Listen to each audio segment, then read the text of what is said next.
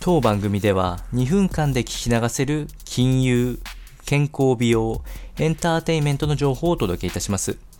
コンテンツ内容の活用方法や質問をしてみたい方は月額サブスクリプションモデルのオンラインミーティングをご用意してありますので概要欄よりご確認ください。本日はヘルスビューティーより外耳炎の特徴と対策について説明をしていきたいと思います。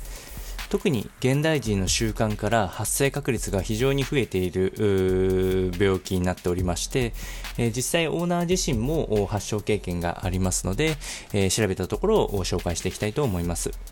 まず外耳炎の特徴としては耳周り、えー、特に外耳、外に出てる耳の部分ですね。そこから鼓膜まで、えー、これって意外と近くて目視できるぐらいの距離感にあるんですけれど、この、えー、中のところが炎症を起こした状態、え湿疹ができている状態赤みが強くなっているところを言います。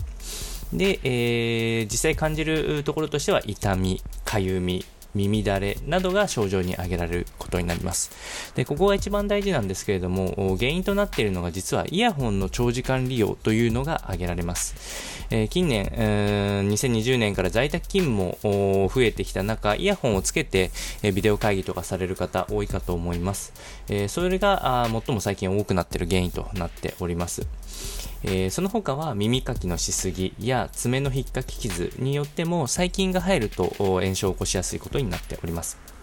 そして、えー、対策においては、ステロイドや点耳薬で対応していきます。早ければ1週間程度で完治に向かうため、えー、それほど重篤な病気になる可能性は低いものの、えー、進行すると鼓膜炎や中耳炎などのさらに耳の奥にまで炎症が起こる可能性があるもので、えできるだけ早めの受診というものがお勧めされますので、このような内容をお伝えいたしました。